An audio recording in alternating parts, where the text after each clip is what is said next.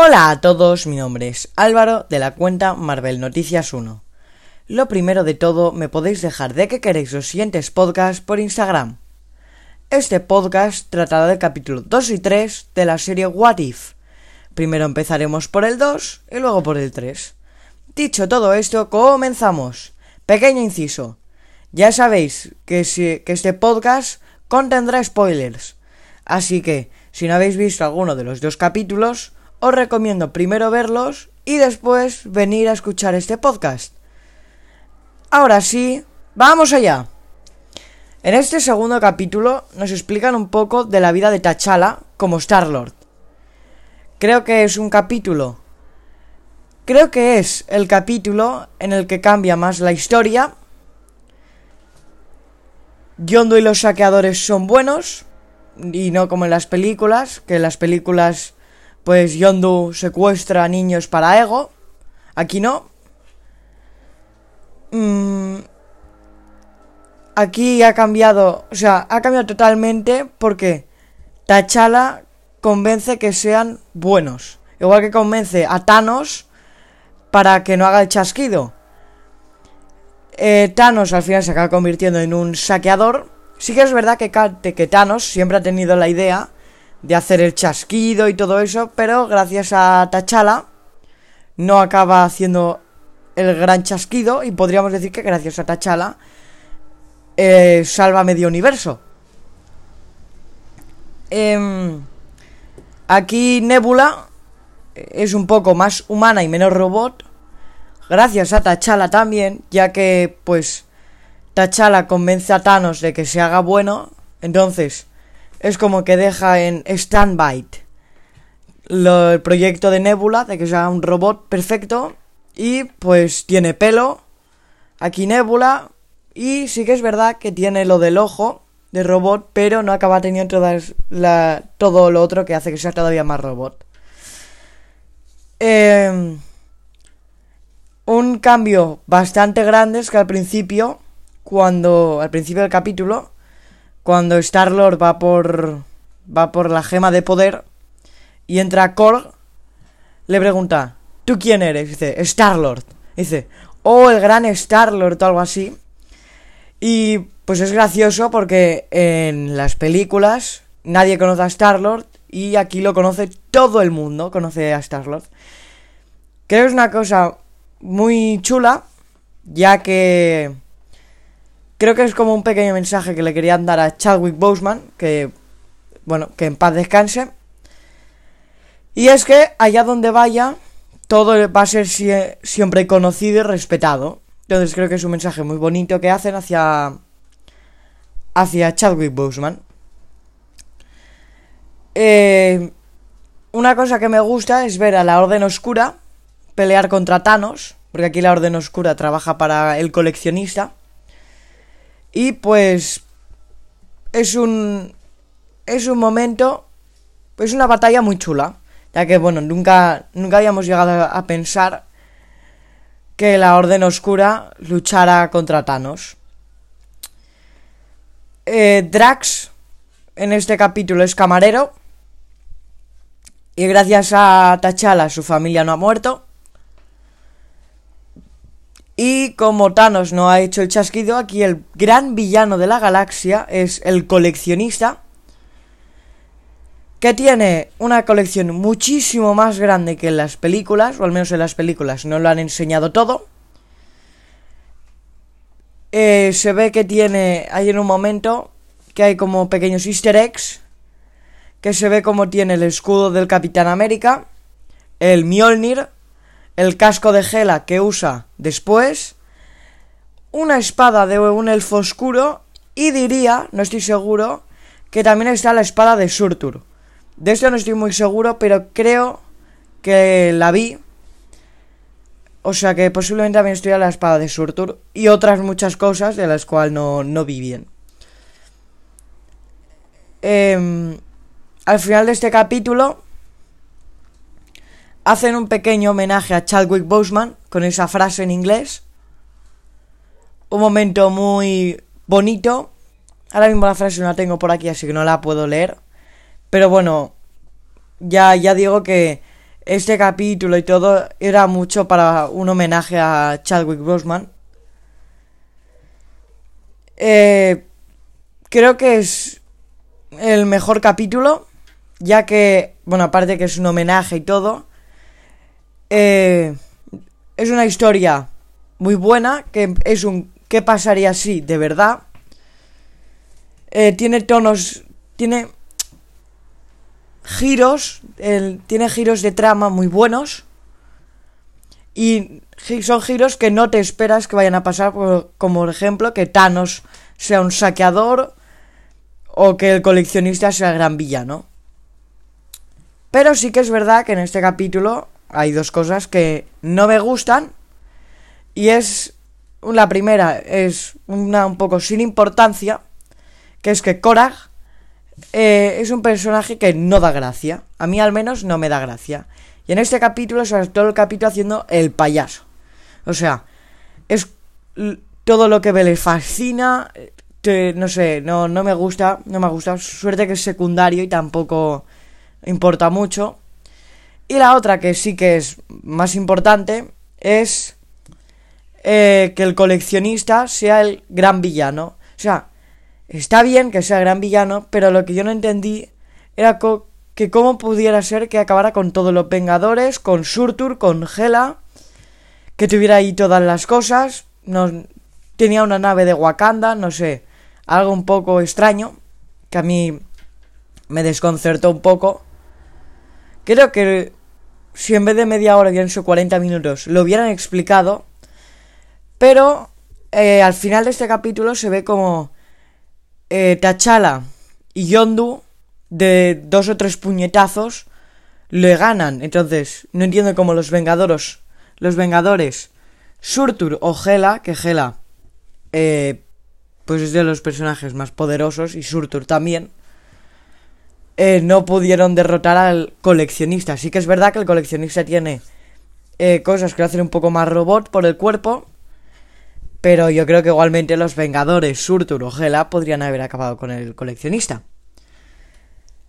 Una cosa que me gusta es que al final de, del capítulo encierran al coleccionista en, en, una caja de exposición y van todas, van todas las cosas que él tiene a pegarle un palizón. Ese, eso me gusta y bastante. Em, al final ya del capítulo acaba como T'Challa vuelve a Wakanda y su padre, bueno, en una nave, su padre dice que la ha buscado por toda la galaxia, que no sé qué. Y después ponen la frase para del homenaje a Chadwick Boseman y aquí acaba el tercer capítulo. O sea, el segundo, segundo capítulo. Ahora vamos a empezar a hablar del tercer capítulo. Y en un resumen muy rápido de este capítulo, trata de cómo matar a los Vengadores en 30 minutos. Pero así de claro, o sea, revientan a los Vengadores por el proyecto de los Vengadores en 30 minutos. O sea, 30 minutos exactos. Mm, sí que es verdad que de este capítulo no, no ha tenido tanta fama como los otros dos. Porque justo esa semana también salió el tráiler de Spider-Man entonces, pues ha sido una semana un poco complicada para What If, porque lo que más, lo que más gente ha visto ha sido el tráiler. Pero igualmente es un capítulo que está bien. No es el para mí, no es el mejor, pero está bien. Eh, pequeño inciso. De aquí pronto saldrá Shang-Chi.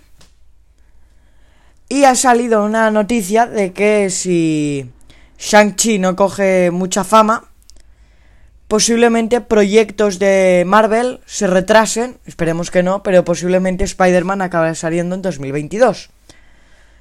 Todo esto si Shang-Chi no coge fama. Ahora sí, vamos a comenzar a hablar del tercer capítulo. Eh, este capítulo eh, hay un villano del que nadie nos esperábamos que más adelante diré quién es. Y ese villano en las sombras va matando a todos los Vengadores. Bueno, a todo el proyecto de los Vengadores. Creo que el villano está muy bien hecho, porque nadie se lo esperaba. Es, es un capítulo que el tema principal es el espionaje, porque todo va sobre espías y cosas así. Y que los grandes protagonistas, que tampoco nos esperábamos, son Nick, Nick Fury y Shield. yo sobre todo pensaba que iba a ser Loki, porque bueno, en los trailers salía Loki, Loki, Loki, y no, al final es Nick Fury. Mm, para mí es el mejor Nick Fury que hemos visto hasta el momento, porque para mí el Nick Fury bueno es el de la el de la fase 1 y alguna película de la fase 2. Bueno, el Nick Fury a mí me gusta hasta Capitana Marvel. Después ya no, no me gusta. Pero sí que creo que este es el mejor Nick Fury con alguna película más. Sol, está, está muy bien hecho. La animación en este capítulo me gusta mucho. Sí que en, en el capítulo anterior, en el capítulo 2 no, el capítulo 1 sí que pasó. Y es que hay personajes que los hacen muy bien, como pasó con Peggy Carter, como en este capítulo ha salido con, con Nick Fury, y que se parecen al actor. Por ejemplo, en este capítulo se parece el, el personaje, se parece mucho a Samuel L. Jackson, o sea, es clavadito. Y por ejemplo, en este capítulo, un personaje que no se parece nada al live action es Viuda Negra, o al menos a mí no, no, yo no la veo muy parecida. Y, eh, bueno, como ya digo, se va, va matando a todos los Vengadores, pero uno detrás del otro, o sea, aún no parar. Sí que es verdad que son 30 minutos, entonces tiene que ser así. El primer Vengador que muere es Iron Man. Que esta escena es de Iron Man 2, cuando está ahí en la cafetería esa hay, un, hay una conversación que no aparece en Iron Man 2 y es cuando eh, Nick Fury y Natasha están hablando en el coche, eso no aparece y es una conversación muy buena. Y bueno, cuando entran y se ponen a hablar con él, Natasha le inyecta un antídoto para la enfermedad que tiene el del reactor. Pero eh, aquí muere de golpe, que en verdad ella no ha sido, pero eh, por el antídoto muere de golpe. Y detienen a Natasha y, la encierran. El siguiente en morir es Thor. Thor va por el martillo, como en Thor 1. Y Ojo de Halcón está apuntándole con una flecha. Y sin querer la suelta. Algo que no tiene. O sea, algo que es un poco extraño ya que bueno, en la película dice, ojo de halcón no suele fallar. Y si falla lo, suele hacer a posta. Entonces, eh, aquí ya se va viendo como hay algo detrás que está haciendo que los Vengadores estén muriendo y que los estén matando otros futuros Vengadores. Y a Ojo de Halcón también lo detienen y muere en una celda. Entonces, cuando muere la celda, es en el que te das cuenta de... Bueno, no te das cuenta, pero dices, ¿qué está pasando? ¿Qué, qué puede... ¿Quién puede estar haciendo todo esto? ¿Cómo puede estar ocurriendo todo esto? Porque claro, alguien tiene que traer los archivos de Shield para saber quién van a ser los Vengadores. Y alguien tiene esos conocimientos. Entonces, justo después de eso, eh, vemos una escena que es del increíble Hulk, que está ahí con su exnovia. Y aparece Natasha para investigar qué pasó realmente con el antídoto de Iron Man y la muerte. Y aparece el General Ross con su ejército. Y Hulk de golpe aparece para luchar. Alguien dispara a Hulk y eh, se va hinchando hasta que explota. Es una escena que me parece un poco asquerosa. Pero aquí ya, ya cada vez te vas dando cuenta, cada vez, que alguien está detrás de todo esto. Y que no son simples hechos, porque claro, que hagan un, una bala especial para que Hulk se hinche y muera es un poco raro. Entonces, eh, después, Natasha va a una, biblioteca y mira en un ordenador archivos de Shield y no sé qué, no sé cuánto, y entonces llama Nick Fury. Y justo antes de morir, le dice a Nick Fury que la clave es Hope. Bueno, lo descubre Nick Fury, pero la, la clave es Hope. Cosa que a mí no me cuadra mucho, ya que en las películas eh, Hope aparece en Ant-Man. Entonces, no sé, no sé si había sido antes agente de Shield, pero no me cuadra a mí mucho. Y eh, en este preciso instante aparece Loki con todo un ejército de Asgard para vengar la muerte de su hermano. Entonces, en este momento, Loki ya es el gran heredero del trono de Asgard. Y... Y Nick Fury va a hablar con Loki para decirle que, bueno, que él puede encontrar quién ha matado a... a su hermano. Y así él también descubre quién está, qué está pasando con todo lo de los Vengadores. Y se da cuenta...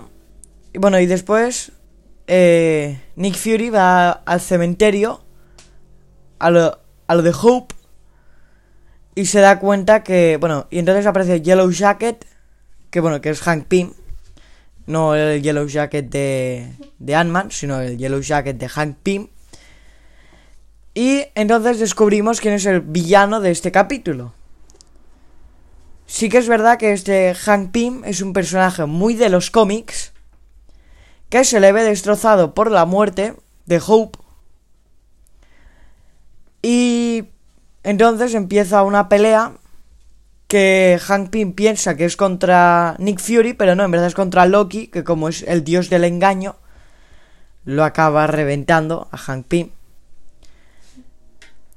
Y entonces cuando ya ya mata, bueno, no lo mata, lo supongo que lo encarcelan y le hacen algo, bueno, supongo que lo encarcelan en Asgard, o eso supongo yo, porque ahí pues es más complicado de escapar.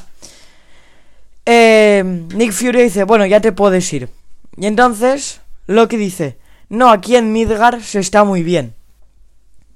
Se queda en la Tierra y se hace el, el gran amo de la Tierra. Es un poco, una escena un poco, bota Loki para las votaciones de Estados Unidos, solo aquí es para las votaciones de la Tierra, porque se hace el, el amo del, del, mundo entero, básicamente.